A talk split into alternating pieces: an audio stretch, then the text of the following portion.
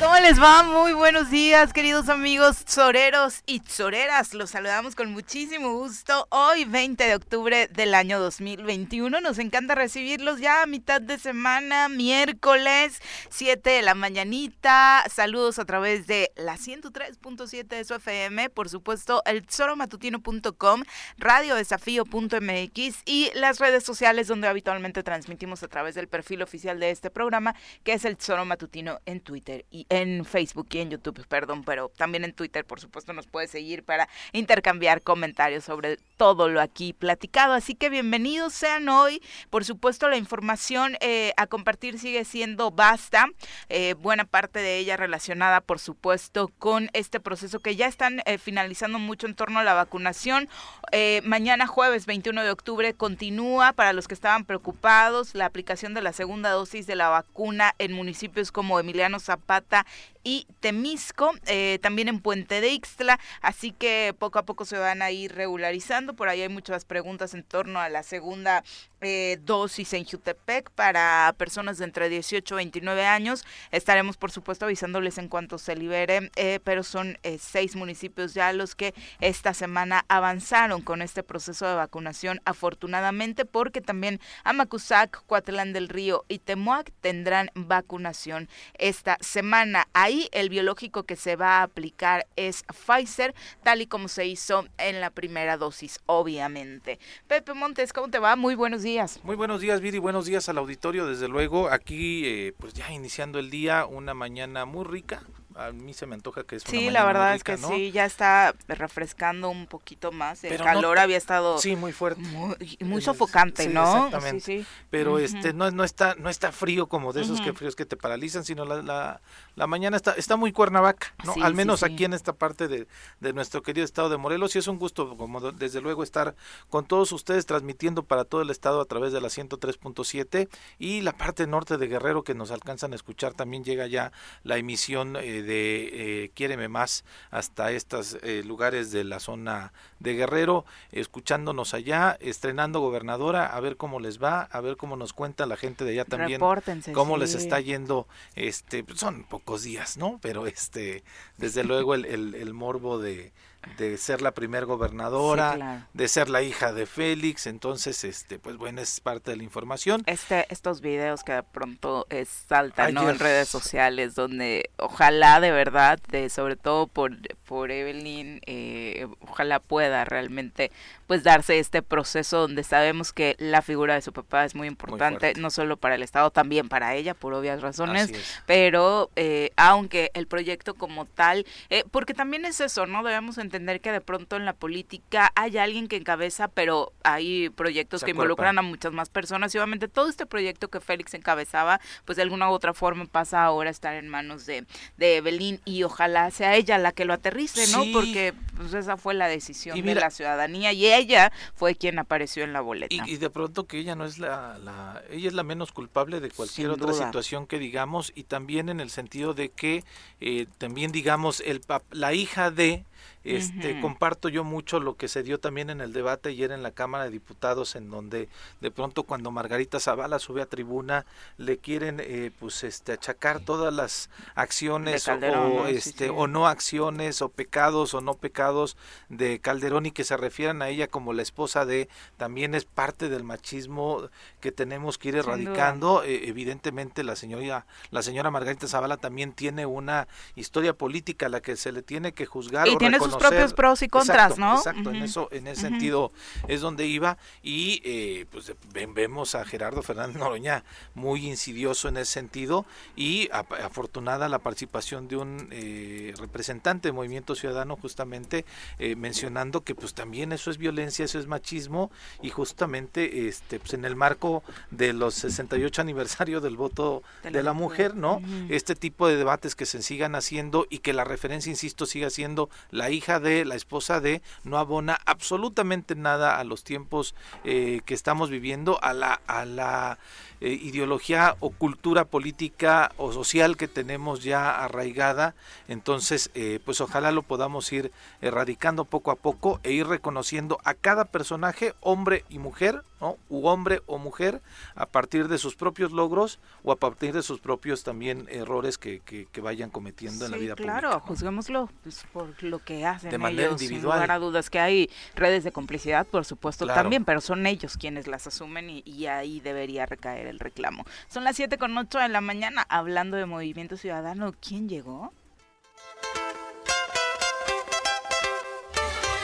El poder naranja se hace presente en la cabina del choro matutino.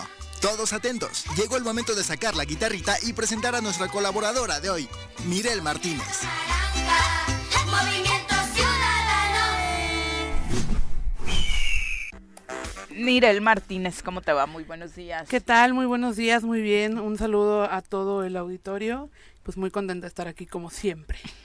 y obviamente aunque eh, hay eh, muchos asuntos locales todavía pendientes en el Congreso del Estado de Morelos, uno de los que esta semana ha estado llamando poderosamente la atención es el presupuesto que podría asignarse a algo que han llamado el Fondo del Bienestar para los morelenses, aunque todavía no hay acuerdos entre los legisladores actuales, el presidente de la mesa directiva del Congreso del Estado, eh, pues sí reconoció que hay avances, que si es un proyecto al que se le pretende dar luz, aclaraba por ahí que no tiene eh, fines políticos, que lo único que se pretende es aprovechar estos recursos federales que llega para apoyar proyectos que no fueron apoyados y que se necesitaban durante esta pandemia, es decir, tratar de recomponer un poco todo lo que se dejó de hacer económicamente para apoyar a los morelenses en sus actividades productivas o empresariales para detonar empleo y demás eh, durante esta, este particularmente este año de pandemia. Vamos a ver si funciona o no y si llegan al acuerdo. Le han llamado el Fondo de Bienestar para los Morelenses, le decía,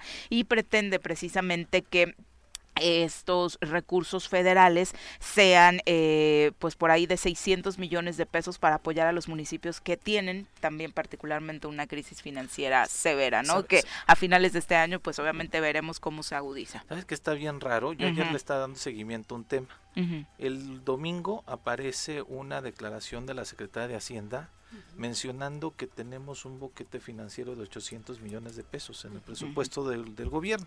Eh, aclara que va para jubilaciones y pagos de un tri del tribunal, aclara que va para otras cosas, pero dice nosotros en el Ejecutivo estamos bien, el problema es de otras instituciones, pero a final de cuentas es el presupuesto. Al día siguiente, el día lunes, emiten un comunicado desde el gobierno del Estado diciendo que hay finanzas sanas.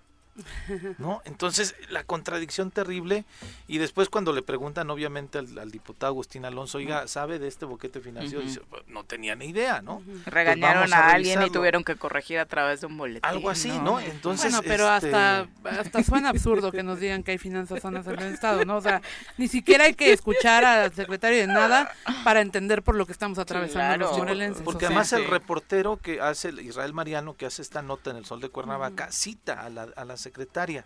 Y eh, ahora, y me sorprende ahora que un priista proponga este fondo llamándole Fondo de, o Instituto del Bienestar, que es más una línea este, de la 4T, Y que este eh, pues le esté promoviendo con, con este pues con tanto empuje, ¿no? pero que eh, no haya los consensos suficientes en el en el Congreso, porque además se refieren ¿no? del pasado de la legislatura de la última eh, periodo de Graco, la segunda legislatura, en donde pues al parecer todavía, bueno, se creó un fondo también para los municipios, ayer era más para los municipios en un manejo de laudos y demás. para su rescate. Y que ¿no? ajá, exactamente, pero iba más enfocado a los municipios y no tanto a programas sociales y que a partir de ahí pues había muchas incertidumbres de cómo eran los criterios para aplicar este presupuesto. Bueno, pero el tema fundamental primero es que esto no resulte en demagogia, porque si no tenemos finanzas sanas en el gobierno y estamos proponiendo tener eh, una bolsa tan grande, 600 millones de pesos no es cualquier cosa, eh, habría que revisar de dónde va a salir ese presupuesto, si son de las participaciones federales, no lo sé, pero al final sí creo que debe haber otros rubros que también lo necesiten. Es importante generar un equilibrio, o sea, sí creo que las y los diputados tienen la responsabilidad de proponer lo que se pueda hacer en función de lo que hay. Entonces habrá que ver de dónde sale eh, ese recurso. Pues sí lo han dicho a dónde no se ha asignado, o sea, es decir... Y súmale los salarios, ¿no? Porque se crearía un consejo entonces, los integrantes de este consejo serían quienes determinarían eh, para quién van o no estos recursos. Sí, la estructura del instituto. Habrá, habrá que ver que no se quede en demagogia. A mí me parece un buen proyecto porque efectivamente se necesita también un rescate para la ciudadanía que hoy enfrenta eh, problemas económicos severos por la pandemia, pero sí habrá que ver eh, cómo funciona. Pero también los temas de dinero son bien complicados. Sí, pero el tema es que ¿para qué está la Secretaría de Desarrollo Social? ¿no? Sí, esto también es dobletear, la de desarrollo económico. Es dobletear económico. Pero también la pregunta es, o sea, insisto, ¿para qué está? Sí, exacto. O sea, realmente está funcionando. ¿Qué está haciendo por toda esta gente que hoy necesita apoyo para poder volver a abrir sus negocios, para tener un incentivo económico, etcétera, pero están pasando por un mal momento. ¿Dónde está la Secretaría? ¿Para qué está? O sea, si estamos, si están buscando una manera de generar algo, es porque eso no existe o porque no se está dando. Entonces, ¿qué está haciendo la Secretaría también? Habría que analizar eso. Y también analizar en números concretos, es, a ver, estos 40 este, o 50, 500 millones, 400 millones y cacho, ¿para qué alcanza? Realmente, ¿no? Ayer veíamos mujeres manifestándose en el sentido de que en el 2021 no se dio ningún recurso para el programa de jefas de familia, que ya existía, ¿no? De la administración anterior, que esta le Y creo que eso viene arrastrándose toda esta administración, ¿no? O sea, por eso te digo, le cambiaron el nombre en esta administración, pero no quedó claro, o al menos no les ha quedado claro a las mujeres, me parece que a gran parte de la sociedad, eh, cuáles son las reglas de operación, efectivamente para qué cobertura tenía y demás, ¿no? Entonces, entonces, eh, eh, el, el, crear un nuevo organismo, o sea, no sé si tengamos la capacidad de que en dos meses se pueda crear un nuevo organismo con reglas claras de operación, con este la estructura y los perfiles necesarios y además adecuados para poder encabezar este esfuerzo y a partir de cuándo podría poder estar funcionando, ¿no? sí, que tampoco nos salgan con que son cuatro o cinco consejeros los que se necesitan y sueldos. Exactamente, y que todo y que todo el recurso se vaya en, la administración del recurso. Cuando ya tenemos, como dices, secretarías que tendrían que estar encargándose de ese tema. Es que justo mm. por eso creo que son propuestas que deben analizarse como mucho más a fondo y que podrían dirigirse o recursos que podrían redirigirse a, instancias que pudieran aplicarlo, que pudieran ejecutarlo de manera inmediata, porque además estamos hablando de generar toda esta estructura para poder siquiera empezar a ejecutar y eso genera tiempo y el tiempo también es dinero. Sí, así, es, Bueno, en el caso de la delincuencia nuestra de cada día, por una computadora, dos delincuentes le dispararon a una estudiante cuando salía de un colegio privado en la colonia Jardines de Cuernavaca. Esto sucedió ayer, por ahí de las 4 de la tarde. Eh, el video de unas cámaras de vigilancia nos hizo darnos cuenta de lo vulnerables que somos absolutamente todos en el estado de Morelos, eh, ya sea cuando vas a un cajero, ya sea cuando sales a una tienda de conveniencia, ya sea ahora cuando sales de la escuela. En ese video eh, se observa cómo dos hombres se acercan a esta chica y bueno, dentro de eh, la escena, al final, antes de dispararle, pues lo que tratan es de arrebatarle la, la, mochila, ¿no? Y termina termina esta escena pues, con un disparo, ¿no? Contra la chica, afortunadamente sobrevivió. ¿Fue un rozón eh, lo que tuvo Viri? Parece que sí, no hay como tampoco información oficial al respecto, lo único que se sabe es lo que eh, al parecer algunos familiares, amigos han estado compartiendo a través de las redes sociales y eh, el dato positivo es que de entrada la chica sobrevive, ¿no? Que lo más importante por supuesto en este momento es la vida, pero lo vulnerable que nos pone a todos, que obviamente la pone a ella, la puso a ella esta decidia, ¿no? Por atender un tema prioritario para nuestro estado como es la, la seguridad y obviamente eh, esta cantaleta que hemos escuchado todos los días en torno a nos falta presupuesto, en torno a la culpa la tiene mi contrincante político, eh, etcétera, etcétera, etcétera, puras excusas, exacto, y cero estrategia, ¿no? Pues es la verdad, eh, más que indignar, bueno, por supuesto que indigna, pero ya es la normalización de la violencia en el Estado e, es mayúscula. Ya lo vemos tan cotidiano que no nos hemos puesto a analizar que tenemos que hacer algo en el estado de Morelos con el tema de seguridad. Eh, a mí ya de verdad he perdido todas las esperanzas de que el gobierno del estado actúe. No hay estrategia, ¿no? Eh, lo vimos en la comparecencia. No hay estrategia, no se sabe cuál es el rumbo de la seguridad en Cuernavaca.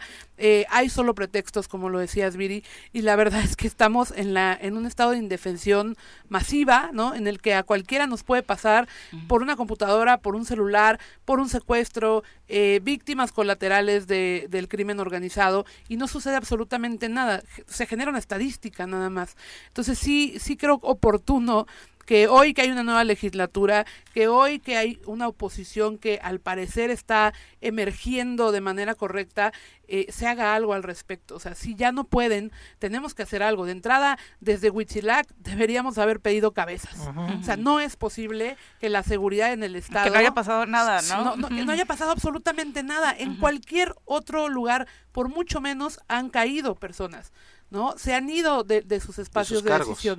No es posible que en Morelos aceptemos que después de que, de que hubo un linchamiento por la ineptitud y la ineficacia de, las instituciones y de las personas que están al frente de las instituciones, no haya habido nada. Y hoy que vemos a plena luz del día que sucede algo así, no como ciudadanía no empecemos ya a exigir que caigan esas cabezas y que caiga quien tenga que caer porque no es posible que vivamos en este estado de indefensión. Hay, dos temas que, yo quisiera destacar. Uno, el día de ayer, desafortunadamente, el presidente de la República mencionó en su mañanera que él, él respetuosamente recomienda quién deben de ocupar los espacios de seguridad pública en los estados.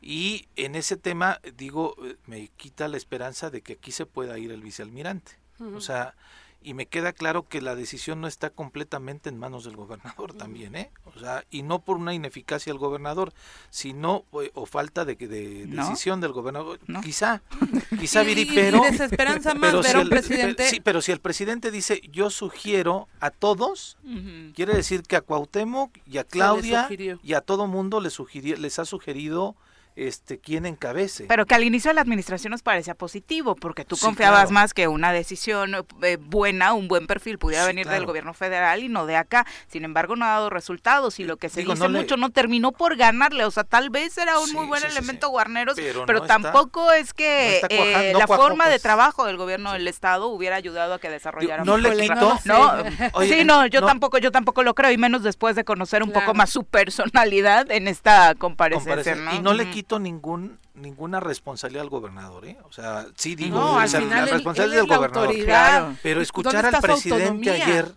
decir eso, dices tú, uy, o sea, no se va a ir el vicealmirante. Pero, ver la imagen de ayer, yo lo comentamos aquí hace meses, Viri, afuera de mi casa, en la avenida Cuauhtémoc, enfrente de la puerta de mi casa, asaltaron a mi hermana con un arma de fuego y a una amiga para quitarles un celular.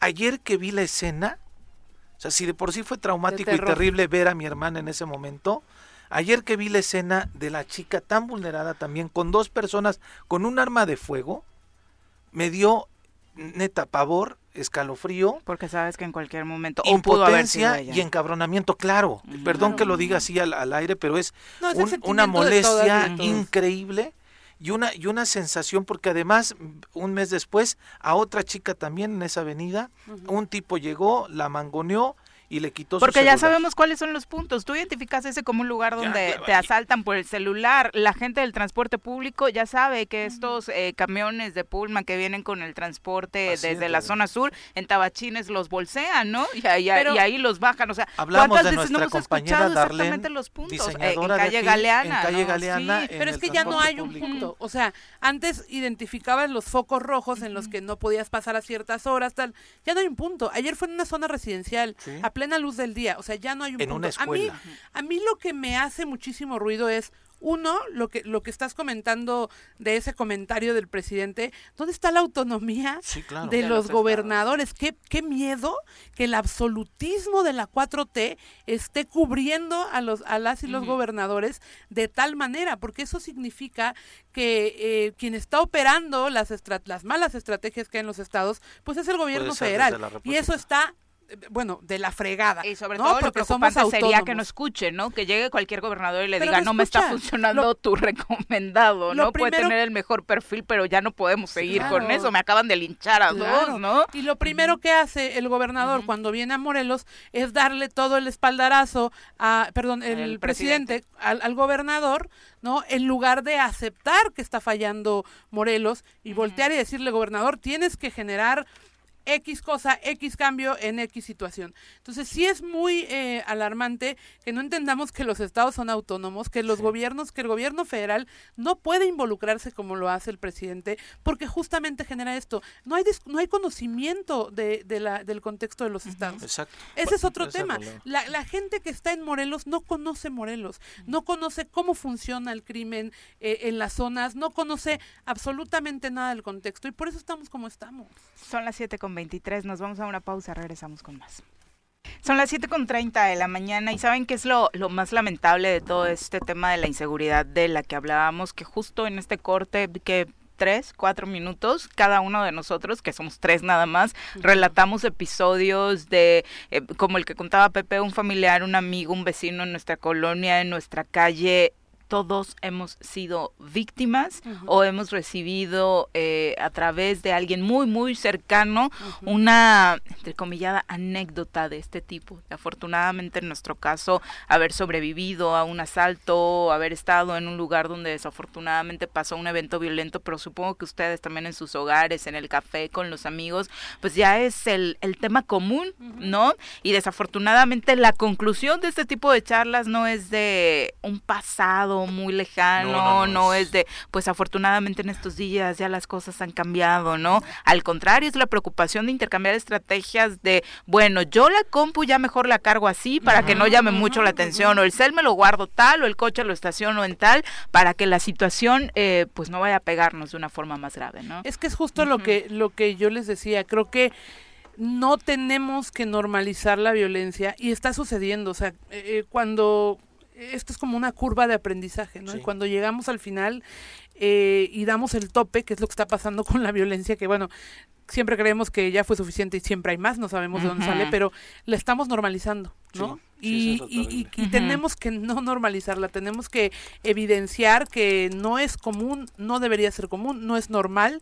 Y, y también la cultura de la denuncia, que en un país como México, en un estado como Morelos, eh, no permea, porque evidentemente hay autoridades que si no están coludidas son corruptas y que si no son corruptas son omisas, ¿no? Eh, ¿Para qué hacemos todo, todo, para qué pasamos por esta doble victimización de la denuncia? pero deberíamos, ¿no? Porque al final creo que eh, el crimen se alimenta justamente de la impunidad y si nosotros, nosotras somos parte de, de esta cadena de impunidad, pues no vamos a llegar a No dejemos que nos gane, Y- por y- y supuesto, como ese decía Viri, de pronto nos quedamos con el show de la acusación del vicealmirante en contra de los diputados, de los diputados en contra del vicealmirante, pero a final de cuentas quienes quedamos indefensos somos los ciudadanos. Mientras ese pleito continúa Sí, ya en las alturas. Pero pasemos a otro tema, por supuesto, prioritario para nuestra entidad, la educación. Eh, nos acompaña a través de la línea telefónica el rector de la máxima casa de estudios, Gustavo Urquiza, precisamente para eh, la charla, eh, quisiéramos, sería para entender un poquito cómo se está dando este proceso de regreso a clases presencial, además de muchos otros temas. Rector, qué gusto saludarle, muy buenos días. Muy buenos días, Viri. Pues muchas gracias por el espacio y un afectuoso saludo a todos tus radioescuchas. Muchas gracias, eh, rector, por la comunicación. Eh, supongo que muy contentos porque después de un muy buen rato sin ver llena de vida las instalaciones de la UAM, ahora esta semana justo estamos viendo el regreso de los estudiantes. Así es, así es, Viri. Lo mencionaste muy bien. Creo que el tema de la educación, así como el de la salud y de la y seguridad, pues deben de ser temas prioritarios, ¿no? Para este, nuestro estado de Morelos. Y, y bien lo mencionas también de que pues teníamos cierta nostalgia de que nuestras instalaciones estuvieran solas durante un año, siete meses. Y pues qué bien que el- a partir del lunes pues ya dimos el banderazo para el retorno a clases de una manera pues también ordenada, con responsabilidad desde luego, para que nuestros estudiantes pues ya tengan acceso a los laboratorios, tengan acceso a, a las aulas y la idea pues principal es de que salgan bien preparados también los estudiantes, ¿no? sabemos que sí están este, aprendiendo de manera virtual a la distancia, pero creo que no hay como este, estar en el, aula, en el aula y estar en el laboratorio. Para que nos quede un poquito más claro exactamente qué porcentaje de alumnos eh, regresan y cuál es el porcentaje de las instalaciones en el estado que se están utilizando. Eh, pues mira, Viri, están eh, prácticamente en los 21 municipios donde tenemos nosotros presencia como universidad. eh, pues ya se aperturaron todas las, este, las puertas de, de, la universidad en las sedes y subsedes, así como el campus norte de aquí de, Cuernavaca y la zona de los volcanes, donde está el, área de la salud, también medicinas, la enfermería, este, está este bueno, todas las áreas de la, salud, psicología también. Entonces, eh, ahorita aproximadamente los directores han reportado entre 60 y 70% de, de asistencia, ¿sí? Y la idea es que regresen de manera gradual los estudiantes. Son más de 42 mil estudiantes que están, pues, este, retornando gradualmente a la universidad. Y justo, rector, ¿cuál ha sido la respuesta de los estudiantes en estos, eh, pues, escasos tres días? Si es que eh, ya tienes la capacidad de poder hacer una evaluación. Muy buena, muy buena, fíjate, este, porque eh, incluso hay un área donde todavía lamentablemente dañada por los sismos de 2017, pues nosotros todavía no tenemos terminadas las obras. Y hay unos jóvenes en el área de biología, de la Facultad de Ciencias Biológicas, pues que pues ya quieren regresar y pues les dijimos, ¿saben qué? Los vamos a, a reubicar en otra en otros espacios, pero me llama la atención de los, de los jóvenes, ¿no? De que ya quieren regresar de, manera presencial. Entonces creo que eso lo veo, muy bien, ¿no? Este, de que ellos pues ya ya ya no quieren estar este, en sus casas, quieren pues ya sea combinarle una parte en, las instalaciones de la universidad y otra parte quizás también en, de manera virtual, pero la verdad yo los debo a todos los jóvenes de regresar a clase. ¿Qué está pasando con este edificio principal, rector? Eh, ya se ha hablado, eh, les anda de que este todavía deudo que existe un poquito para poder utilizarlo. ¿Les han dado fecha para reaperturarlo?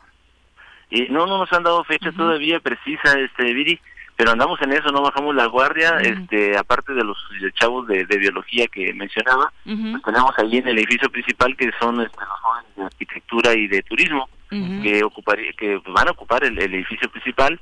Eh, pues ahí las gestiones creo que han, han avanzado bien, ¿no? Por parte del gobernador, él me lo comentó personalmente de que este, el, presidente de la República le dijo que ya estaba aprobado ese recurso para que se, se terminara la obra ahí en, el edificio principal, ¿no? Y está una empresa que realmente le agradecemos también porque este, sin que les pagáramos, pues ellos este, ya terminaron prácticamente la obra.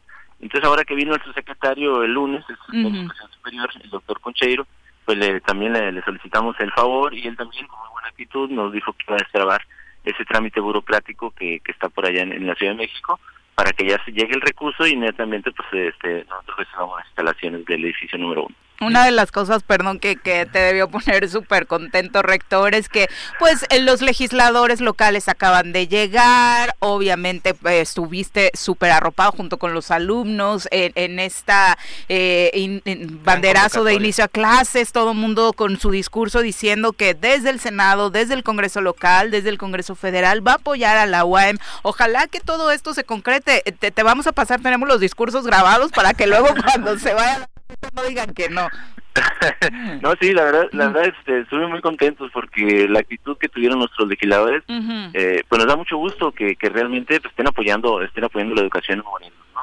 Y, y sí, la verdad yo les agradezco también, a nuestros legisladores locales, la verdad están con todo para que la universidad pues ya tenga un presupuesto digno, ¿no? Que deberíamos haber tenido pues hace varios años, ¿no? Desde que iniciamos la, administración. Y bueno, hemos mostrado nosotros también transparencia, están las auditorías eh, que nos han hecho por parte de la Autoridad Superior de la Federación, la ESAF, el órgano interno. Por, esa parte, pues yo les he dicho a los eh, compañeros legisladores de que la universidad pues, ha sido transparente y seguirá transparente con un programa de austeridad, ¿no? Aplicándonos siempre también. Y la idea es que la universidad tenga finanzas sanas. Es la, la idea de nosotros es que siga siendo las mejores universidades por sus indicadores académicos. Doctor, Finanzas sanas, por Sí, doctor, y además el, el mismo subsecretario eh, federal mencionó que estaban trabajando o estaban cabildeando en la posibilidad de rescatar algunas universidades a nivel nacional y entre ellas eh, Morelos. Así es, así es, y hay otras universidades también que pues, traen problemas este, con déficit financiero en sus presupuestos. y lo menciona, él es un aliado, la verdad, del secretario de Educación Superior, el doctor Concheiro, y él está consciente de que los problemas que, que, tenemos en nuestras universidades son problemas de tipo estructural, que no es de ninguna manera este, malos manejos al interior de cada una de las universidades, y que ya viene de muchos años, no es de la administración federal presente, ¿no? Entonces, este, pues nosotros, eh, con lo que comentó precisamente el secretario, pues la verdad estamos con ganas de, echarle más ganas todavía a, nuestra universidad para que ya el año próximo y el cierre del año, ¿no? Viene el cierre del año, creo que este, tenemos este, ahí todo el buen respaldo y para el año próximo ya tener un, presupuesto digno y no estar eh, con la incertidumbre cada fin de año que nuestros trabajadores este, académicos, administrativos y de confianza que no vayan a recibir el aguinaldo fin de año, ¿no? Eso es lo que queremos asegurar para el año que entra, tengamos mayor estabilidad. Pero por lo pronto para este año ese tema del aguinaldo, ¿cómo va? Eh, va bien, va bien, este, estamos ahí, este, precisamente lo andamos este, gestionando con el secretario eh, y lo comentó también con nuestros legisladores federales, que son los que nos podrían apoyar desde el Congreso de la Unión para unos rubros que, que están por ahí pendientes donde se pueden hacer transferencias, lo mencionó el secretario, con nuestra legisladora este, federal, la diputada Juanita, y ella pues también se comprometió de que iba este, a gestionar también desde el Congreso de la Unión. Pues Ojalá que así Oye, rector, disculpa que me regrese al, tema de la del regreso a clases. Eh, ¿Cuál es el protocolo si pudiera, ojalá y no, eh, si pudiera surgir algún caso de, de alguna persona pues con COVID, eh, qué protocolo se va a seguir, se va a cerrar toda la facultad, se, se, dará un seguimiento por salón, eh, qué es lo que están eh, o qué es lo que ustedes planearon para esto. Sí, precisamente se elaboró un protocolo, ¿no? Que está en la página de la universidad y que pues todos los alumnos tienen este, acceso, todos los profesores, todos los universitarios. Y, y bueno, la idea es que en caso, como bien lo mencionas, esperemos que no, y lo mencionó también el, el secretario en su discurso, que pues según estadísticas de la de la UNESCO en las universidades ha habido una disciplina una disciplina muy muy marcada donde pues eh, han regresado a clases y no se han presentado brotes así que llamaran la atención no entonces él confía de que pues aquí también nuestras universidades de México pues pase lo mismo que con la disciplina que tengamos nosotros de pues de los este, cuidados que tengamos nosotros al ingreso de cada estudiante de que le esté checando la temperatura y, este y con gel y todo, los baños limpios, sobre todo, este es un compromiso que los directores y directoras eh, lo han manifestado también y han apoyado también el regreso a clases. Este, pues en el, en el protocolo está muy marcado precisamente de que si se detecta un joven, ¿sí? En, al entrar al, al salón, pues entonces regresaría, lo regresarían a, su, a su casa, ¿verdad? Y eh, el salón pues se mantendría este, aislado también tres, cuatro días según el protocolo. Y ya dependiendo de cómo, cómo va evolucionando.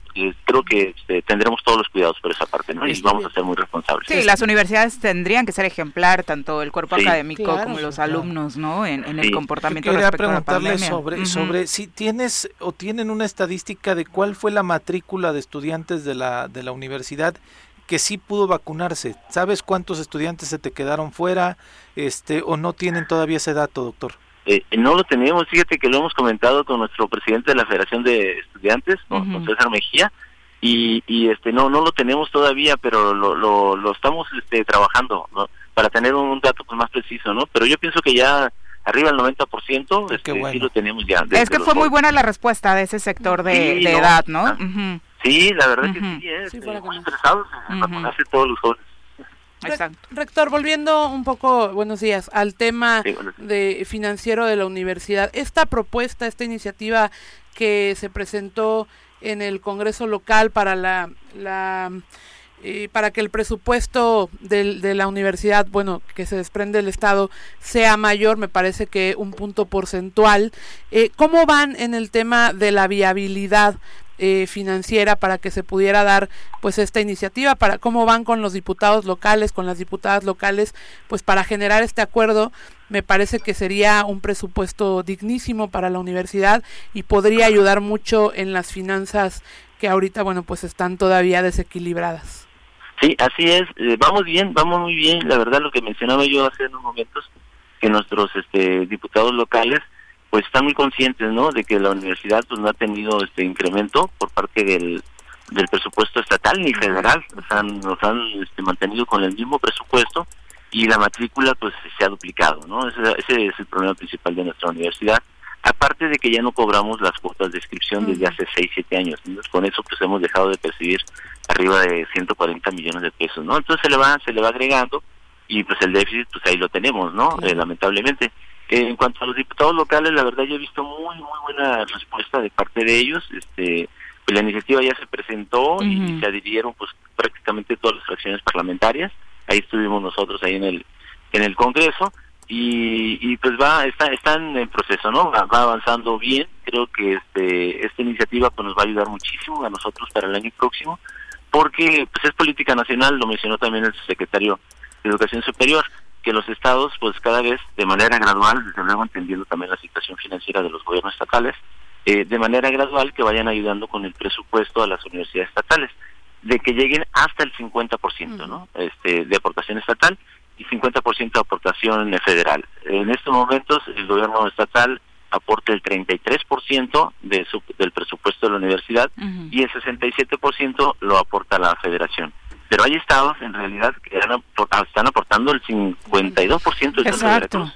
¿sí? El caso de Veracruz, por ejemplo, en lugar del 2.5 del presupuesto de, del gobierno estatal, tiene el 4%. Este, Veracruz le aprobó su Congreso el 4% del, del, del presupuesto estatal. Entonces, Veracruz no tiene ningún problema financiero su universidad. Entonces, aquí no queremos así de, de un solo golpe todo, pues entendemos bien la situación, ¿verdad? Pero que sea gradual, un apoyo gradual para nuestra universidad estaría muy bien. ¿Cuál es el porcentaje que recibe hoy la universidad y cuál es el que se pretende con esta iniciativa? Con esta iniciativa eh, hay, la propuesta del 1%, ¿no? Pero este ahí pues se tiene que poner de acuerdo legislativo y ejecutivo, ¿no? Este, a ver cuánto se lograría, pero con el 1% nosotros llegaríamos cerca del, del ¿qué? 40%, en lugar del 33 sería cerca del 40% con el incremento del 1%, es decir, en lugar de tener el 2.5, tendríamos nosotros el 3.5 en caso de que se aprobara y nosotros nos, acercaríamos al 40% de aportación estatal aproximadamente. Exacto, y que no nos engañen, ¿no? Tirándole a menos en el presupuesto para que el porcentaje, aunque suba en un puntito, pues venga un poquito más abajo o quede igual. Rector, pues nos da muchísimo gusto que de entrada esta relación con las nuevas autoridades eh, legislativas sea tan buena. Ojalá que los proyectos que han ido aterrizando de la mano logren concretarse ya en lo, en lo que nos importa, que es el presupuesto para tener una casa de estudios muchísimo más fuerte. Y lo hemos comentado en reiteradas ocasiones en este espacio. Da gusto de verdad tener un rector enfocado en lo que le compete y, logrando este tipo de situaciones, por lo pronto avanzar en unas en una buena gestión. Sí, muchas gracias, Diri. Pues sí, la idea de nosotros es esa, ¿no? Que nuestra universidad se siga manteniendo como de las eh, mejores universidades y que cada vez tengan más accesos jóvenes este de Morelos a, la educación, que es un derecho, ¿no? No es un privilegio. Y, y pues la verdad a nosotros nos dará mucho gusto que creo que eh, entre más educación tengan nuestros jóvenes, tendrán menos problemas sociales, menos inseguridad, eso que quede muy claro. Oye, rector, debemos de tener todos claro. Ya nos están mandando a corte, discúlpame por producción por hacer esta última pregunta. La media superior, ¿qué onda? Todavía no regresan los chavos de prepa, ¿verdad? Porque estaba César mencionando que iban a ver si podían vacunarlos a los de 15 para arriba. Pues ya, ya también abrimos las puertas de la prepa, ¿no? Y cada, cada director se va a poner de acuerdo para que vayan ingresando también de manera gradual los jóvenes. Pero también hicimos la solicitud a, este, los delegados este, del Seguro Social y Bienestar para que en cuanto haya vacunas, que por favor este se, traten de vacunar a nuestros jóvenes. Perfecto, muchas gracias. Ojalá que así sea. Rector, muchas gracias por la comunicación. Gracias a ustedes, bonito día, un abrazo. Muy buenos días. Son las 7 con 47, pausa, eh, regresamos con mucho más. 7 con 51 de la mañana, gracias por continuar con nosotros. Ha dado a conocer el Centro Nacional de Seguridad Pública que eh, ha disminuido eh, la toma de casetas en algunos estados, eh, particularmente la Ciudad de México y Michoacán, que reportaban la mayor cantidad de situaciones de este tipo junto con el, la Ciudad de México, ah, las casetas aledañas a la Ciudad de México, Michoacán y en tercer lugar el Estado de México estaban por ahí este, con este con este dato. Son esos los que aparecen en los tres primeros lugares. Después ya vienen Tlaxcala, eh, si viene Guerrero, ah, Morelos, obviamente, eh, la zona de eh, Oaxaca. Eh, pero bueno, el reporte de entrada es que está disminuyendo. Coincide, ¿no? Con los datos que tu comisionado dio en que fue uno de los datos que más presumió que han logrado la disminución de la toma de casetas del Morelos, lo cual nos hace sentir muy, muy seguros en la entidad. Bueno,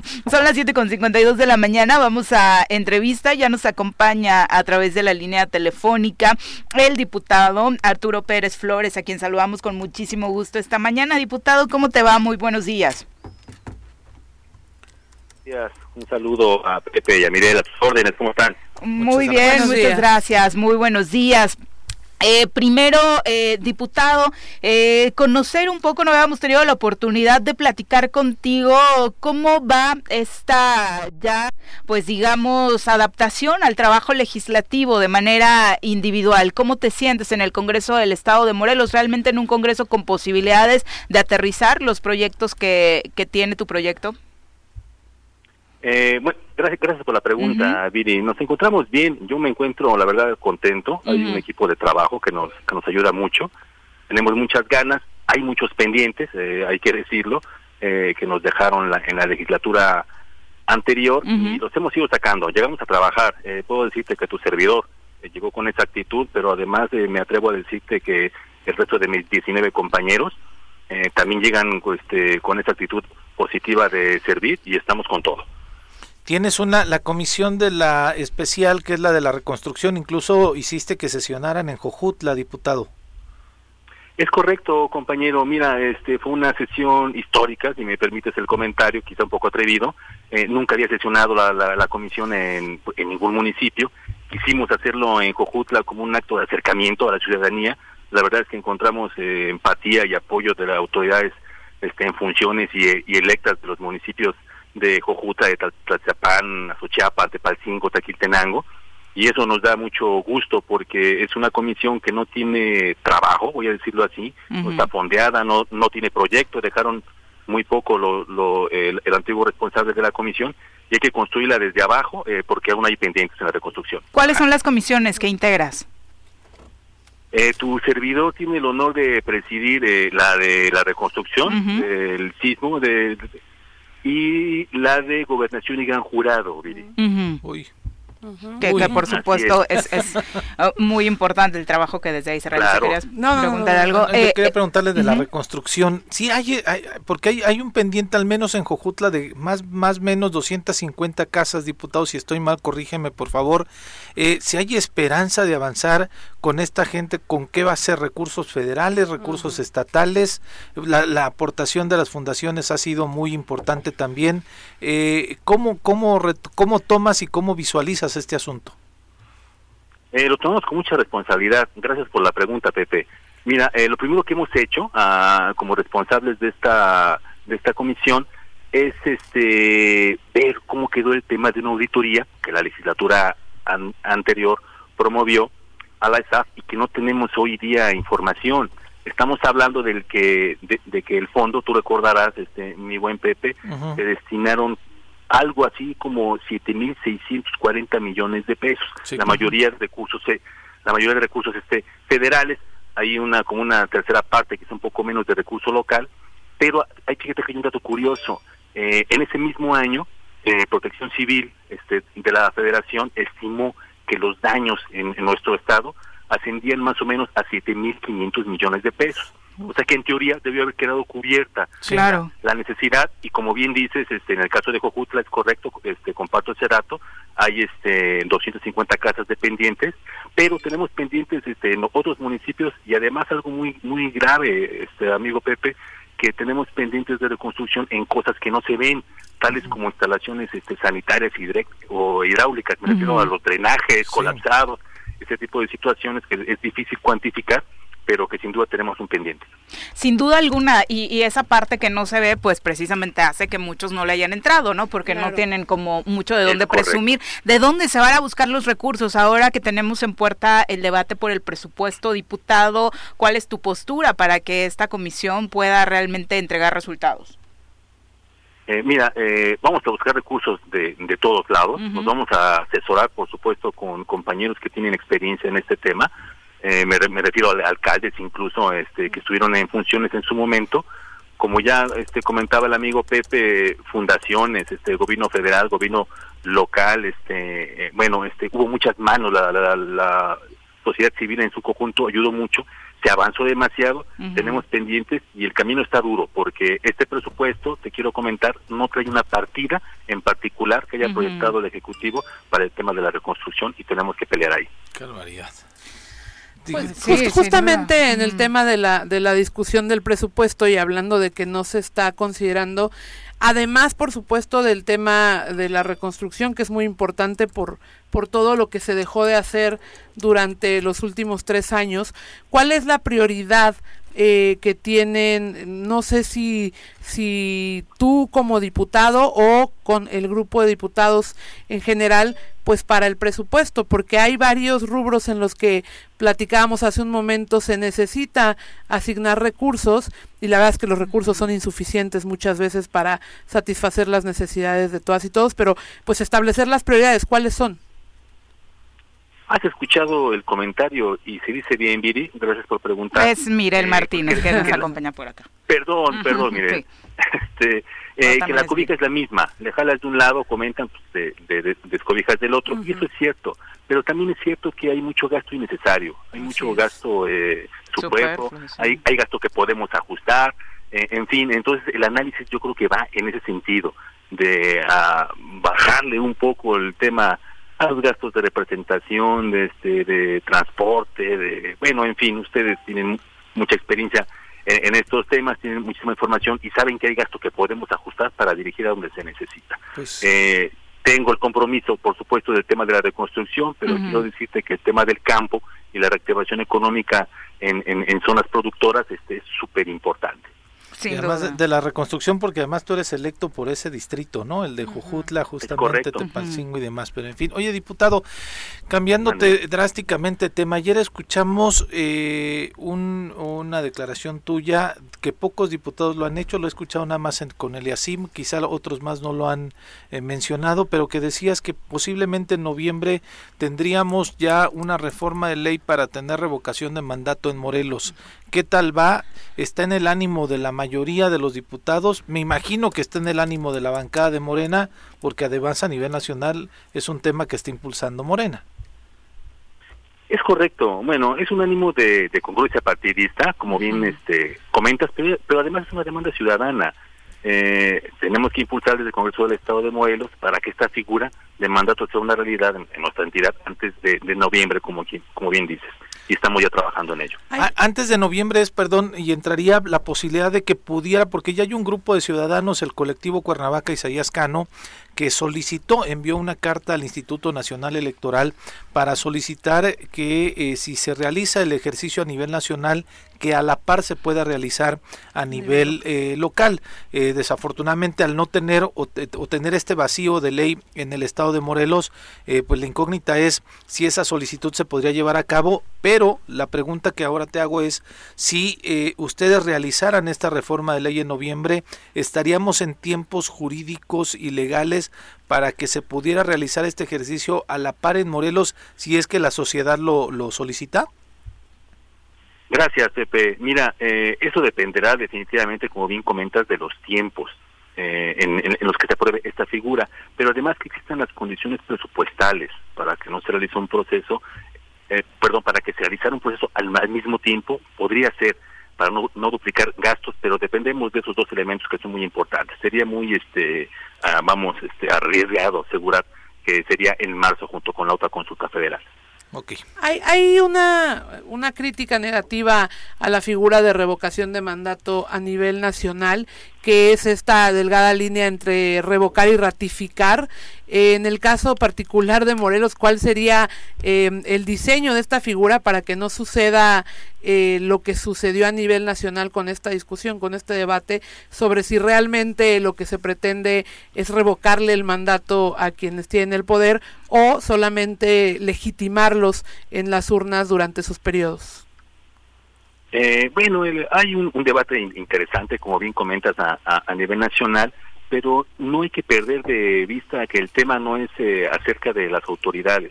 Eh, el tema es acerca de empoderar a la ciudadanía, de empoderar al electorado que tengan herramientas de democracia participativa para que puedan calificar a sus autoridades. Eso yo creo que es muy importante. Mira, yo creo que si en sexenios pasados, me voy a referir al, tema federal, hubiésemos tenido esta, esta herramienta, seguramente en el, en el anterior hubiéramos detenido esa eh, corrupción rampante y descarada que hubo. En el sexenio anterior hubiéramos detenido esa guerra fallida este, contra el narcotráfico que muchas muertes nos ha costado y en fin, es un tema de empoderar a la ciudadanía más de que calificar premiando o no a autoridades. Bueno, diputado, eh, muchísimas gracias. ¿Querías preguntarle algo? No, que preguntarle nada más por la comisión que la otra que tienes, que es de bastante peso. Si hay, que mide. sí, sí, sí, sí, que si hay temas pendientes, recordamos que en algún momento un abogado de Cuautla presentó una solicitud de juicio político para el gobernador. Este, digo, por acordarme de uno que además es que es uno de los más trascendentes. Si están en tu cancha, si tienes algunos otros temas pendientes que que se hayan dictaminado, si no se dictaminaron, este, ¿qué, qué, temas te encontraste de manera particular en esta comisión?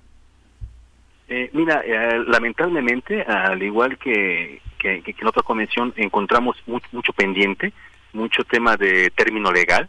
Ahora mismo estamos este, trabajando con cinco ayuntamientos que están ya emplazados por la Suprema Corte a una solución este sí o sí y estamos atendiendo vaya esos esos esos, esos pendientes no eh, te puedo mencionar el caso de, de Cuautla, este por ejemplo, caso de Xochitepec y tres más por ahí que se me escapan, que vienen ya con esos términos y estamos como quedando este atendiendo pues este, este tipo de pendientes de, términos. ¿Son términos en qué en qué temas, este diputado? ¿Nos los puedes compartir? Sí, este bueno, esos vienen eh, eh, emplazados o, o dictaminados para que sean este, sancionadas las, autoridades, este, pues así, sancionándolas de manera directa, en este caso los alcaldes. ¿Por qué? Porque no han habido arreglos, son, temas de laudos, también quiere decirlo. Son temas de laudos que, que en muchos de los casos también vienen arrastrando las autoridades municipales. Bueno, pues estaremos pendientes a, tu comisión y, te agradecemos mucho, ¿no? Que Por supuesto, la comunicación. Ojalá que logren concretarse todos estos trabajos, particularmente en materia de reconstrucción, que ha sido un asunto abandonado y en el que desafortunadamente de pronto nos vamos con la finta, ¿no? De, ah, pues ya se terminó, ya tiene muchos años el sismo, seguramente ya todo el mundo tiene su nueva casa y demás, y la verdad hace falta muchísimo trabajo por hacer. Hay mucho pendiente, Viri, Pepe, Mirel, yo les aprecio mucho su llamada y quedo muy a sus órdenes. Muchas gracias. gracias, buen día. Diputado, un abrazo. Y que, vale la pena revisar en ese tema porque es increíble que no hayan presupuestado nada para las 250 familias que todavía no tienen la certeza de dónde vivir. Pero además, y valdría la pena saber cuánto se invirtió en estos tres años. ¿eh? Claro, además el comentario de en realidad lo que estaba presupuestado resolvía el tema es también ver en dónde están los recursos que no alcanzaron. Por supuesto, porque alcanzaba y creo que hasta sobraba, un, sobraba piquito, un piquito, ¿no? Para un Boeing y una Y, ahí están también algunos mercados como el de Zacatepec, están algunos incluso templos este que pues, hay varios templos. y la infraestructura no que lo hemos platicado en múltiples ocasiones. El propio Juan Ángel nos ha comentado de cómo prácticamente ha sido reconstruir la ciudad el, tema del agua no los cimientos la infraestructura para llevar agua potable a, cada uno de los hogares que por supuesto también quedó muy dañada. justo hace unos días que se reinauguraba esta obra de el parque ribereño pues muchos decían de bueno es que de entrada la infraestructura se ve igual, claro, porque toda la inversión fue prácticamente para sostener el, el puente que era lo más dañado. Y, a eso muy poca gente le, le quiere entrar, ¿no? Que es lo que dice el diputado, como no se ve, ¿no? Eh, no le entro porque no, no es algo que pueda yo cacaraquear, pero sí está bien interesante ver qué pasó con los dineros. Sí, sin duda. Porque además eh, el, uno de los organismos que más cuestionó la legislatura anterior fue el gobierno fue el, el fondo este de Unidos por Morelos, que después cuando llega este gobierno ratifican el programa. Pero después no supimos... Cómo ratificaron mando coordinador, le cambiaron el nombre, ¿no? y muchas otras cosas que... Pero no, no dejaron claro cuánta inversión hubo de este gobierno Ideáticos, decía mi abuelita. pues sí. Abrazo para don Andrés Remis, muchas gracias Andrés Abrazo, por Andrés. es parte del patrimonio de la ciudad, ¿no? Parte del patrimonio sin duda, sin duda. Sí, sí, de hecho, bueno, en fin, no voy a decir nada. Vero García, eh, también un abrazo, Lili Lozada, eh, también para Chávez Guzmán, para Ángel Rivera a través de Twitter. Muchas gracias por estar con nosotros. Edgar Ocampo, que nos está escuchando desde Canadá. Ah, Muchísimas gracias, Edgar, por estar eh, con nosotros a través de eh, Facebook. Viri, les comparto que hoy la Fiscalía emite otro, otro ah, lo de la vinculación. Anticorrupción, obtuvo vinculación del proceso contra Patricia N exsecretaria de Obras Públicas de Morelos, por presuntamente avalar de manera ilegal la adjudicación directa por más de 42 millones de pesos para la modernización del circuito del lago de Tequesquitengo. El día lunes estábamos dando cuenta que se había también logrado la vinculación a proceso de un el ex, subsecretario de Obras y dos personas más. Entonces, luego de lograr la vinculación a proceso de tres exfuncionarios de alto nivel de la Secretaría de Obras Públicas de Morelos, este 19 de octubre del presente año la Fiscalía Anticorrupción obtuvo, también la vinculación a proceso de la ex titular de dicha dependencia, Patricia N., por presuntamente avalar de manera ilegal la adjudicación directa de una obra por más de 42 millones de pesos. Cumplidas las 144 horas otorgadas por el juez a la defensa de la ex, de la ex secretaria de Obras Públicas de Morelos, este martes se realizó la audiencia para determinar la situación jurídica de Patricia N., quien quedó vinculada a proceso por el, por el delito de ejercicio indebido del servicio público. Entonces, bueno, la, ha estado, arrancó con todo la Fiscalía Anticorrupción, ¿eh? Exactamente. Al menos emitiendo estos comunicados y logrando, eh, pues, este, este, estas cosas eh, pues nada mal. Pues, nada mal. Sí, eso es darle seguimiento, sin duda quien alguna. Se con el dinero público tiene que pagar. Son las ocho con nueve de la mañana. Vamos a saludar con muchísimo gusto a través de la línea telefónica a Natsieli Carranco, titular de la Unidad de Estudios de Investigación en Derechos de la Comisión Estatal de Derechos Humanos, eh, a quien recibimos como siempre con muchísimo gusto. Nat, ¿cómo te va? Muy buenos días. Hola, muchas gracias por la invitación. Muy buenos días, Viri, Mirel, Pepe. Un gusto volver a escucharnos platicar eh, ayer, obviamente el 19 de octubre, la fecha que nos jala y que nos llama eh, mucho más a las actividades es el asunto del cáncer de mama. Sin embargo, también es el Día Nacional eh, contra la Discriminación. Acá abordamos un poco el tema respecto a las actividades que diferentes colectivos y colectivas tendrían en el estado de Morelos, pero la Comisión Estatal de Derechos Humanos hizo un llamado muy importante en este sentido. Cuéntanos. Pues así es, Viri, mira, te, platico que además de ser el Día Nacional contra la Discriminación, también tenemos aquí a nivel estatal desde el 2013 el Día Estatal contra la Discriminación. Y en, en el marco de estas fechas, en el año 2015, se publica también la ley contra la discriminación para prevenir este, la discriminación en el estado de Morelos. Y este, este documento lo que hace es decir toda la actividad, toda la política pública estatal, porque es una ley que va dirigida específicamente al Poder Ejecutivo y dentro de sus eh, transitorios invita a tanto los ayuntamientos como al Poder Legislativo y al Poder Judicial para que se sumen en el marco de su autonomía y de sus facultades a esta a esta conmemoración también del Día Estatal. Sin embargo, el tema es que desde el 2015 que se creó la ley contra la discriminación, la realidad es que no se ha cumplido con lo que en este documento se establece. Y esto hace que obviamente el tema de la discriminación y llegar a la igualdad no se haya cumplido en el estado de Morelos. Esto lo vemos reflejado pues en diferentes eh, quejas que se han iniciado en la Comisión de Derechos Humanos, así como en por lo menos cinco recomendaciones que se han emitido desde la Comisión en el periodo que va de 2019 a 2021, que es el periodo desde que fue nombrado el licenciado Raúl Israel Hernández Cruz como presidente. Ver el número de, de, quejas y de recomendaciones que se han emitido y que se han iniciado en la comisión nos da un pulso de lo que no se está haciendo desde el Ejecutivo, porque las, las autoridades recomendadas en estos casos, pues viene desde el secretario del Gobierno, el gobernador, la Comisión Estatal de Seguridad y algunos ayuntamientos, por diferentes temas que tienen que ver con género, con diversidad sexual, con personas con discapacidad.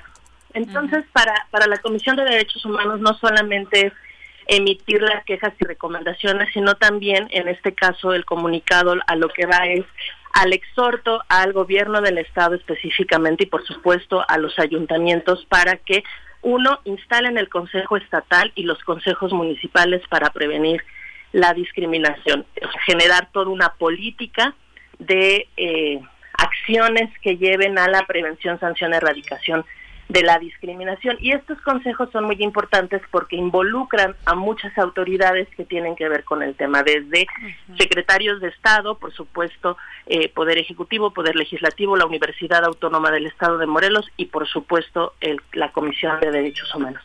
Y en el caso de los ayuntamientos, pues es el símil dentro de, de, los municipios, pero además también se tiene que elaborar un programa estatal de, para la igualdad y la no discriminación, que es lo que va a dar la pauta del camino para ir en el cumplimiento de pues lo que es el derecho humano a no ser discriminado.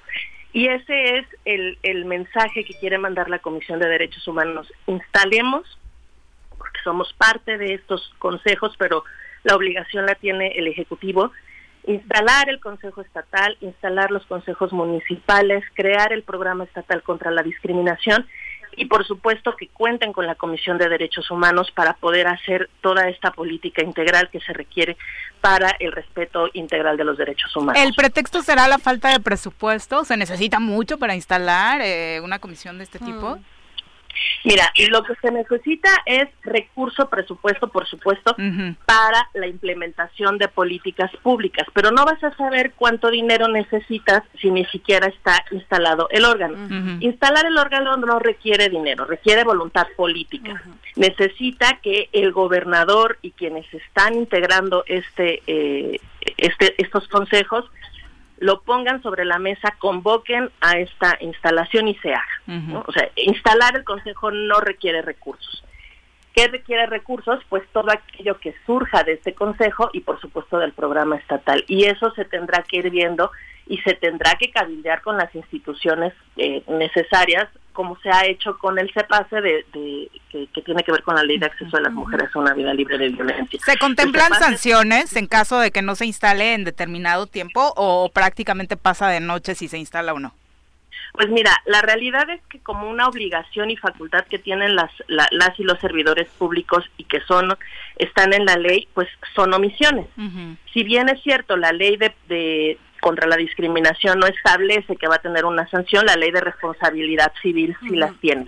Y no instalar y no cumplir con las obligaciones y facultades que tienes como servidor público sí, sí lleva a sanción. Pues. Pero, no, mencionabas el tema de la voluntad política, que creo que es fundamental para poder avanzar. Eh, yo veo desde, desde acá afuera, ¿no? En este desequilibrio que hay entre gobierno del Estado y algunos órganos, eh, en este caso, por ejemplo, la comisión, veo que la voluntad está más lejos que cerca de qué manera está avanzando eh, en este caso la comisión para impulsar que se genere eh, este encuentro, para impulsar que se genere pues esta, em, esta estrategia para que se pueda instalar o no.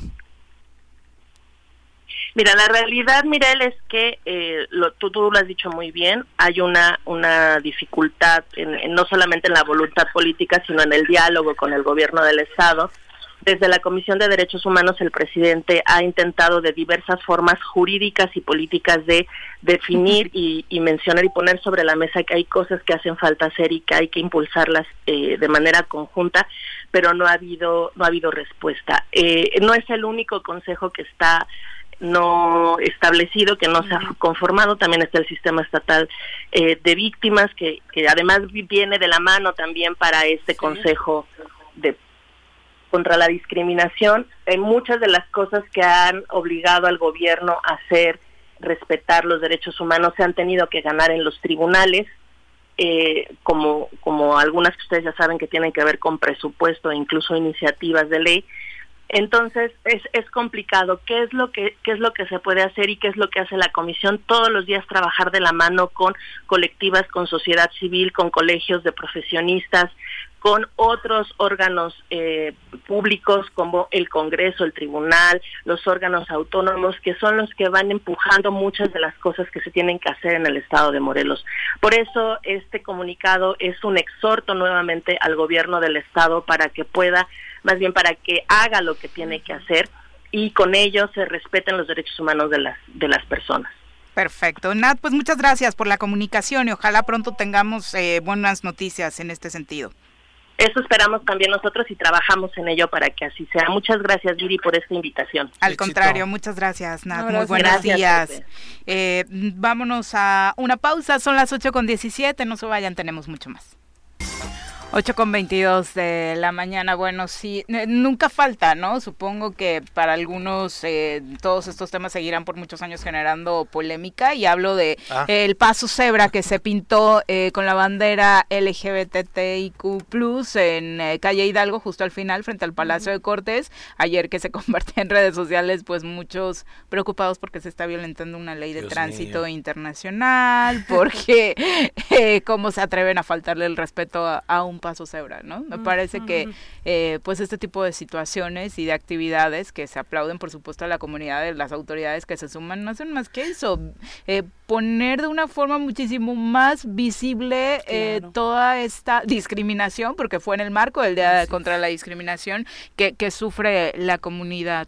Yo creo que habría que preocuparse más por quienes no respetan las cebras, ¿no? Que por los colores de las cebras o, o, por cómo estén intervenidas, lo decía bien Pepe en el corte, hay en muchos lugares del mundo cebras intervenidas con N, cantidad de expresiones artísticas o de expresiones sociales, ¿no? Como esta que es un referente contra la discriminación. Entonces, eh, quejarse de cosas así me parece no nada más un sinsentido, sino invisibilizar más, no nada más esta causa que es la de la discriminación, sino la causa de que la gente respete las cebras. Hay que mejor ponerse en el semáforo, a ver quién sí, quién no, y a ellos hay que juzgarlos. ¿no? Hay, unos pasos cebras estoy, estoy busqué, quise buscar ahorita, igual se los compartimos después.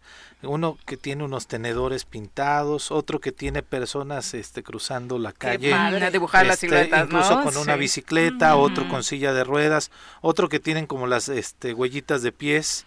Hay uno maravilloso de unas mariposas este Ah, claro, claro. azules, ¿no? Entonces que también este aquí eh, un 8 de marzo recuerdo que se pintó ahí al lado de Plaza de Armas un se han pintado de perritos, ¿no? O sea, para que hay otra con unos girasoles maravillosos, entonces claro. digo de pronto no van a este, atropellar a nadie por esa situación, los van a atropellar si no cruzan por donde se debe y si somos peatones irresponsables, porque de pronto hablamos mucho de los automovilistas, pero también como peatones, uf, cometemos cada falla increíble. Y, mira, y esta es una causa, ¿no? Este, esta tiene una desde luego una, una causa, de un fin directo, pero hay otros que tienen una intervención cultural. Claro, pero que además y que se agradece, por supuesto. qué bonito tener un paso peatonal así de bonito para que puedas eh, que se vea de entrada, no, porque hay algunos que ni se ven, ¿no? 8 con 24, vámonos a nuestra clase de equitación. No existe una sensación de libertad igual a la que se siente montado en un caballo. Ahí aprendes que la fuerza se complementa con la nobleza y la lealtad. Conoce más sobre los fieles corceles con nuestro experto Alboro en nuestra sección Arrienda Suelta.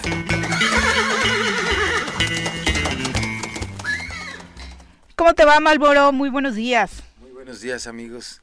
pues muy bien, estamos aquí a la orden como siempre. Hoy tempranito, cuéntanos, ¿qué aprendemos? Pues hoy quiero hablar de la alimentación de los caballos, que es muy polémico aquí en el ámbito de los caballos. Muchas veces este, estamos en la cuestión de preguntar qué, qué, qué tanto le doy a mi caballo, qué le doy, qué no le doy. Y pues aquí vamos a hablar un poquito al respecto. ¿eh? Mucho se habla de, de, de, los alimentos de marca. Realmente en, general todos son buenos.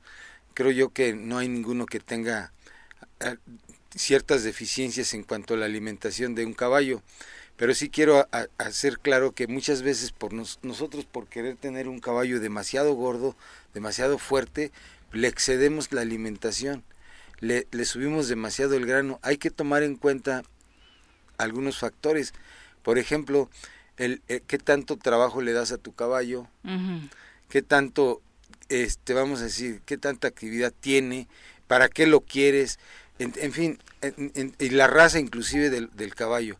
Y muchas veces no tomamos en cuenta esos detalles y lo que queremos ver es a, nuestro caballo sumamente gordo. Y entonces, Ay, pero sí buscan engordar a sus caballos. o sea, que, porque creen que va a tener un mejor rendimiento. Esa es la idea. Que pues mira, un caballo grueso se ve, se ve bonito, ¿no? Se ve bien, pero no tomamos en cuenta lo que es el, vamos a, ¿cómo decirlo? La actividad que tiene o su finalidad del caballo. Y, la finalidad, pero también este no, no tomamos en cuenta su, su anatomía propia del caballo, ¿verdad? Vamos a decir, tú, yo pues, creo que somos un poco delgados. ya no, yo no tanto, Malboro, gracias. ya somos ya somos de esa anatomía, ¿no? Entonces, si te excedes en comer, pues va a haber un, va a haber consecuencias de salud. Hay también, obviamente, este, creo, que mi pregunta es muy obvia, pero la tengo que hacer. Dime. También el tema del peso del cabello tiene que ver con su altura. Ajá, también eh, su altura y su raza. ¿Qué razas son las que más pesan, por ejemplo? Vamos a hablar de un caballo percherón, un frisón, son, son fuertes, son, son caballos... Son más robustos. Más robustos, más pesados. Las razas grandes de caballos, por ejemplo, pues también, inclusive hay caballos españoles ya muy pesados pero obedece a su a su vamos a decir a su raza sí su naturaleza su, genética. a su genética. Y entonces a veces tú le quieres dar de comer más si si más o menos considerando el peso del caballo es lo que le debes de dar de, comer. Si tú le das de más pensando en que va a engordar sí va a engordar más pero va a tener consecuencias sobre todo lo que hablábamos en otras ocasiones de los cólicos pues, la laminitis los problemas de la laminitis está parece ser que está detectado que es por el exceso de, ¿Qué es la laminitis? Un problema que se les da en las manos. Eh, hay una falta de circulación en, las, mm. en las patas, en los cascos. Es terrible, es una enfermedad muy terrible los que más o menos sabemos al respecto.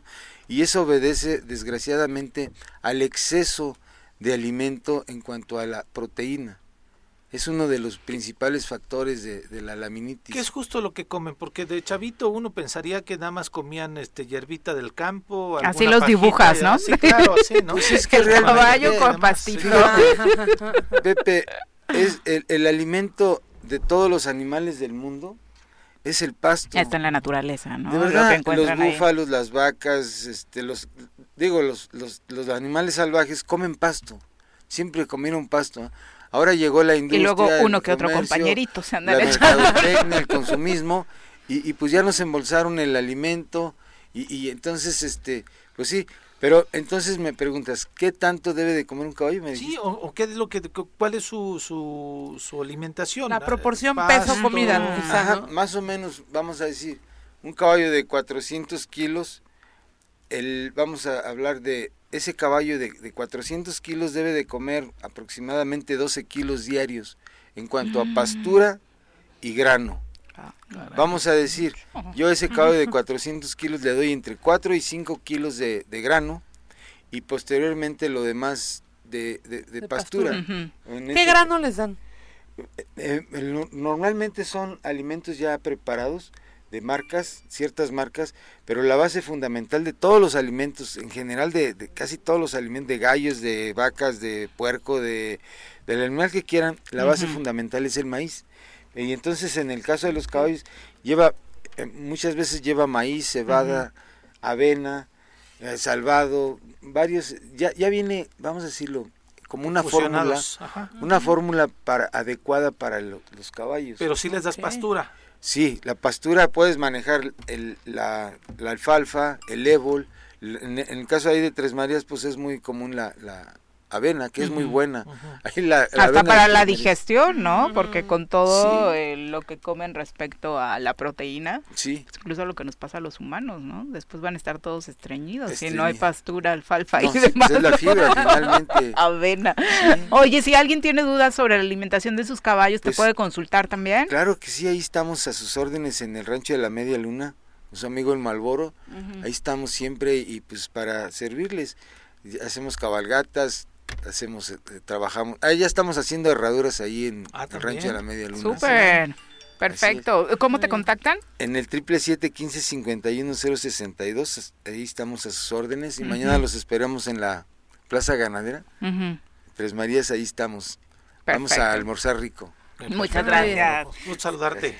Son las 8 con 31 de la mañana. Eh, obviamente saluditos también para eh, todos los interesados en, este tema de los caballos. Pues por ahí les dejamos la información y los datos de Malboro para que lo consulten. Y cómo va el trabajo de la Brigada de Búsqueda Nacional en, en Morelos. Están de visita desde hace eh, dos semanas en promedio. ya al parecer hay cinco lugares donde encontraron restos. Hay denuncias obviamente importantes importantes que ha hecho esta brigada, como por ejemplo ese trabajo que de pronto la autoridad deja de hacer. Eh, encontraron por citar un dato, uno de los, de los lugares donde encontraron restos humanos es en Yecapixtla. Ellos recabaron datos, hicieron su propio trabajo de investigación. Las víctimas acudieron a este municipio, encontraron eh, restos eh, óseos, eh, pero recordaron que la comisión pues ha hecho excavaciones en esa zona, en otros lugares, que incluso en ese mismo pozo donde encontraron restos humanos se había encontrado previamente.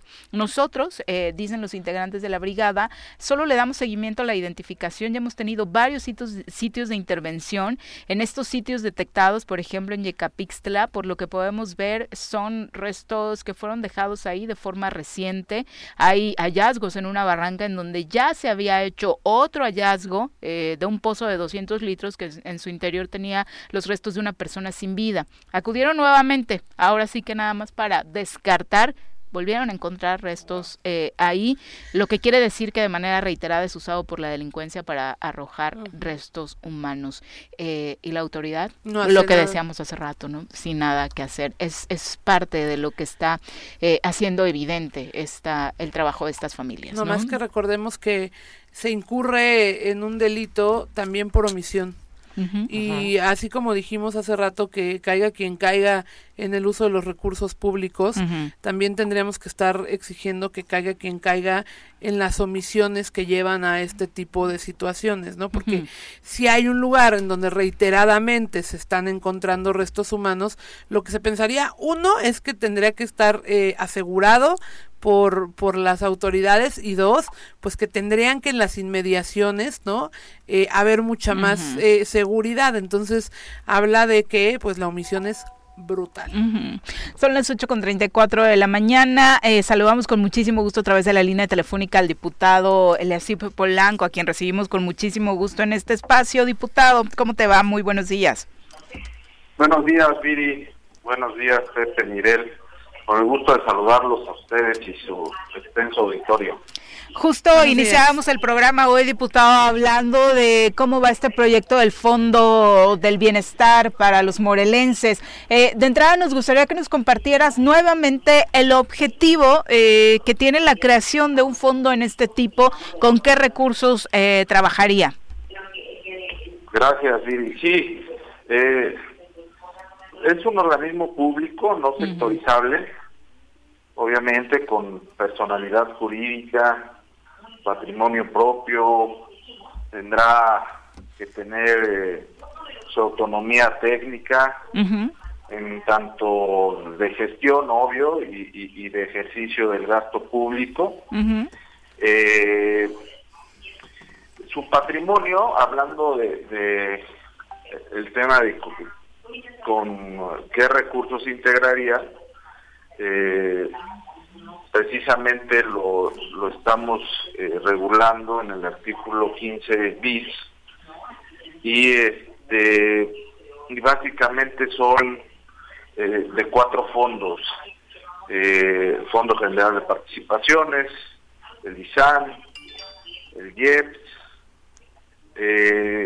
y me parece que es el de, el de participaciones de ingresos federales.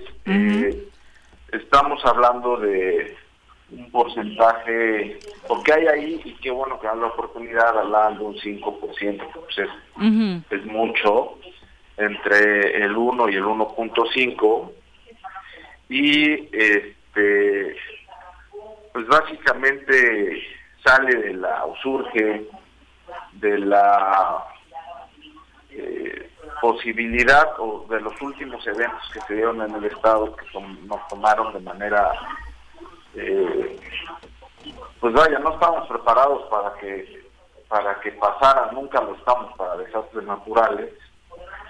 Y este y la verdad es que no no se tuvo la oportunidad de ayudar a la gente como hubiéramos querido algunos eh, actores políticos y de y de gobierno estuvimos en las zonas más dañadas pero pues eh, difícilmente se puede eh, actuar de manera más eh, formal y más efectiva. Entonces, lo vemos, yo que soy el iniciador, que presenta la iniciativa como una herramienta más de participación que se pudiera dar en, en este tipo de casos eh, habla también, porque es muy amplio, y habla también de apoyar al campo en, instrumentos eh, que se necesitan en el día a día este, y algunos otros factores más que ya estarán más eh, precisos después de varios estudios que están haciendo ahí pues los técnicos, los que estamos ahí metidos en el proyecto. En la propuesta. Diputado, Perdón que te interrumpa, estos fondos que dices que integrarían este nuevo organismo o fondo o instituto, normalmente a dónde llegaban, a qué dependencias llegaban y por qué concentrarlas en un solo organismo o en un nuevo organismo. No, pues llegan y, van a diferentes institutos. Está el Fondo Morelos, está pues hay el Tifodepi. Eh, vaya, lo que nosotros creemos es que eh, para este tipo de eventos no hemos visto una ventanilla que pueda tener esa posibilidad de ayudar a la gente que más lo necesita. Incluso cuando hablaban de, de que serían este, los diputados, yo decía que no necesariamente en un ánimo de construcción con el mismo ejecutivo y con los actores sociales, pudiera ser que su órgano interno, y, es una de las propuestas que yo voy a plantear, sea, sean los ciudadanos quienes lo integren y también, si lo considera viable, pues incluso un representante del Ejecutivo. Entonces, pero entonces este, este, organismo, dependería del Congreso o dependería del Ejecutivo? No, autónomo, ¿no? De los dos es un organismo autónomo. El, el, Congreso lo crea, crea la ley, pero no dependerá del Congreso, tendrá que depender a mi modo de, de ver las cosas y de presentarlas, de sustanciarlas de eh, ciudadanos. Hablábamos hace hace eh, ratito al respecto sobre qué tan viable es generar este organismo, ¿no? Eh, tú mencionabas un 1.5%. Eh, cuánto es, a cuánto asciende ese recurso y cuánto costaría generar la creación de este organismo, cuánto costaría que pudiera estar funcionando, cuánto tiempo tardaría en generar operatividad y si no hace las veces de funciones de otros, eh, de otras secretarías, de otros órganos que pudieran ejecutar directamente eh, un recurso asignado para el tema. Eh, ¿Cómo estás? Mire, empezaré tal vez por la segunda parte de su pregunta. Eh, eh, eh, en la dictaminación no hubo quien de parte de los diputados expresó esa idea. como te lo digo, creo que hay un tema ahí de, de quién ejecuta y probablemente ahí pueda haber confusión. Y yo le decía, precisamente en la labor de dictaminación, que nos dijeran quién pudiera hacer esa labor o quién la hizo en los eventos pasados. No tuve yo respuesta. Entonces, yo creo, no podemos decir que se actuó bien. No podemos decir que hubo una reacción oportuna. Pueden pasar cosas mayores y luego nos lamentamos. Yo creo que es una herramienta importante que se tiene que ver como eso y se tiene que eh, deslindar perfectamente, eh, ya entrando en la primera parte de la pregunta, que el Congreso es quien se encarga de crearlo a través de la ley, pero quien lo ejecutará, como lo, lo como se propone, serán diferentes, eh, bueno, serán ciudadanos que estén en diferentes ámbitos de la misma sociedad y que puedan tener un espectro y una visión mucho más clara, mucho más asequible de las cosas que pasan en el día al día. El gasto de operación, que es también un tema muy importante, se propone en este nuevo dictamen que sean incluso eh, gente que no cobre, ah. Que sea honoraria eh, en, en, todos los que lo, lo, dirigen. Entonces yo creo que pues eh, toma también otro sentido el que pues no cueste, ¿no? Oye, eh, eso, eso nos preocuparía mucho, ¿no? Que si de por sí ya hay secretarías que tienen que estar trabajando estos temas o la aplicación correcta de los recursos, tengamos que pagarle a alguien más para que vigile o haga que estos recursos realmente lleguen a donde tienen que llegar. sería un enredo, la verdad es que bastante complicado de entender, sobre todo por la situación económica que está viviendo el Estado. Es correcto. Entonces te digo, en este nuevo dictamen, que se ha enriquecido eh, de manera sustancial, se propone que sean figuras honorarias. Ok. Bueno, eh, obviamente eh, si nos regalas en los próximos días una charla para conocer más a fondo porque hay eh, dudas al respecto y conforme vaya avanzando la negociación al interior del Congreso, pues también será importante seguir explicándole al público realmente en qué consiste. diputado, muchas gracias por la comunicación. Oh, gracias a ustedes y con mucho gusto nos ponemos de acuerdo y el día que ustedes este, lo consideren, pues con mucho gusto ahí estamos. Siempre Muchas gracias. Que gracias. Muy Buenos días. Son las 8.43, regresamos. 8 con 48 de la mañana, Alejandro Gómez Carrillo, un abrazo, Maki Carranza también, saludos para ti. Ya nos acompañan en cabina para hablar de deporte el profesor Osvaldo Ramírez Toralba, alcalde de Xochitepec, a quien recibimos con muchísimo gusto. Bienvenido, muy buenos días. Hola, muy buenos días, ¿cómo están? Muy bien, muchas gracias, con el gusto de recibirte en este espacio. También nos acompaña Grace Magaña eh, para platicarnos de un evento muy importante que es la carrera de la Catrina. Bienvenida. Muchísimas gracias y buenos días a todos. Saludamos también con muchísimo gusto a Guillermo Telles, director del deporte del municipio. Bienvenido. ¿Qué tal? Muy buenos días. Saludos a todos. Alcalde, pues cuéntanos, hazle esta invitación al público que nos escucha. Sí, pues este, estamos este, muy contentos. La verdad, eh, este próximo 31 de octubre, pues estaremos llevando a cabo una carrera atlética. Sobre todo es un tema mucho más familiar que tiene que ver con el, el la ejercitación, básicamente, eh, pero sobre todo la interacción social que debemos de tener después que hemos pasado prácticamente más de un año eh, con limitaciones y restricciones que seguimos las seguimos este, teniendo pero creo que el, deporte pues es el, camino eh, que podemos conducirnos pues, a través para poder generar mejores eh, desarrollos pues en los niños y en los jóvenes esta carrera, por supuesto, está pensada para motivar a la población de Xochitepec a hacer deporte, pero ¿de qué forma pueden participar? Bueno, la verdad es que es una carrera inclusiva en el tema de que, bueno, pueden participar desde niños, jóvenes, adultos, personas de la tercera edad, porque como bien dijo el alcalde, se trata de fomentar el deporte, pero sobre todo la unión familiar, ¿no? Que también eh, es un punto muy importante a nivel social. Eh, y bueno, todos están invitados a participar. Se trata de que ejercitemos, nos ejercitemos y te pasemos un rato, pues, en familia y con deporte. ¿Tiene un costo?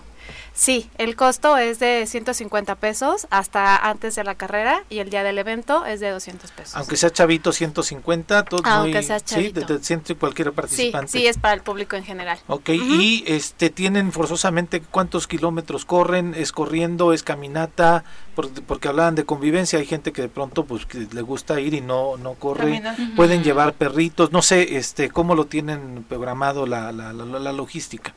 Mira, la verdad es que, eh, como dicen, corre, camina o trota. es, es abierto a todas las, las personas que quieran participar. Hay muchas personas que son más recreativas y van acompañando a los familiares o también participan. Entonces, no es una carrera limitativa en la que si no corres o tienes un tiempo o tienes una marca no puedas participar. Al contrario, ¿no? Se trata de que pues todos nos reactivemos después de tanto tiempo de estar pues encerrados en casa. Lo que queremos es también... Eh, contactar ¿no? con, con las áreas al aire libre y bueno, todos están invitados a participar. En el tema de las mascotas, sí pueden eh, llevar mascotas, pero siempre con las con las medidas responsables. Con bolsita, por favor. Con su bolsita, por favor, y todos serán bienvenidos. Si saben que muerde, no la lleven. Ah, no, claro, no, no, lo suelten. En los periodos de inscripción, ¿cuánto, ¿cuál va a ser? Mira, tenemos las inscripciones abiertas eh, desde, desde hoy, bueno, con anticipación también, y eh, hasta el día de la carrera también vamos a ah, tener... Eh, sí, porque hay mucha gente que no está físicamente o localmente en Xochitepec, que vienen de otros municipios, inclusive de la Ciudad de México, y bueno, queremos facilitarle esta parte que digan, bueno, puedo llegar yo el domingo temprano y todavía participar. ¿El recorrido cuál va a ser? pues empezamos es este local ahí en Xochitepec, son, siete, son siete kilómetros, salimos de la unidad deportiva. Este, salimos hasta... ¿De la Mariano? Del Mariano Matamos, del Olímpico. Ok, de, la, cancha de, abajo. lado, de la cancha de un lado del río. Ahí este, vamos sobre el recorrido sobre lo que es el cerezo, lo que es alta tensión. Ok, sí. Hasta donde está el DIF este, municipal, ahí es el retorno, ahí son tres kilómetros y medio. De ahí nos retornamos igual sobre el recorrido hacia el centro de Xochitepec ya prácticamente este concluye en el centro de Xochitepec. en del Zócalo. En el Zócalo, sí, oigan y los premios que son también una gran motivación cuáles van a ser Mira, tenemos premios para la categoría libre y categoría eh, máster eh, en efectivo y bueno, son los tres primeros lugares de cada, de cada categoría en ambas ramas. Perfecto. Pues eh, Xochitepec se ha distinguido durante muchos años, pero particularmente esta administración por apostarle muy fuerte a la práctica del deporte, profesor.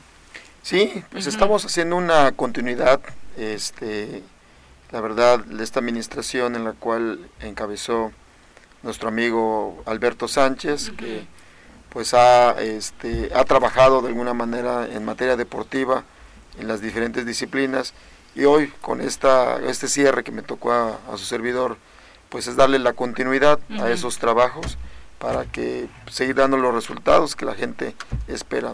Digo, no nada más en materia deportiva, sino también en, servicios, pues podemos ver un municipio que sigue limpio, pueden recorrer las, las calles y este está limpio, tenemos ordenamiento y bueno, pues es muy bonito este nuestro municipio ir a, a comer un, un pozole. rico pozole. Oh, sí, después, de la después de la carrera un pozolito.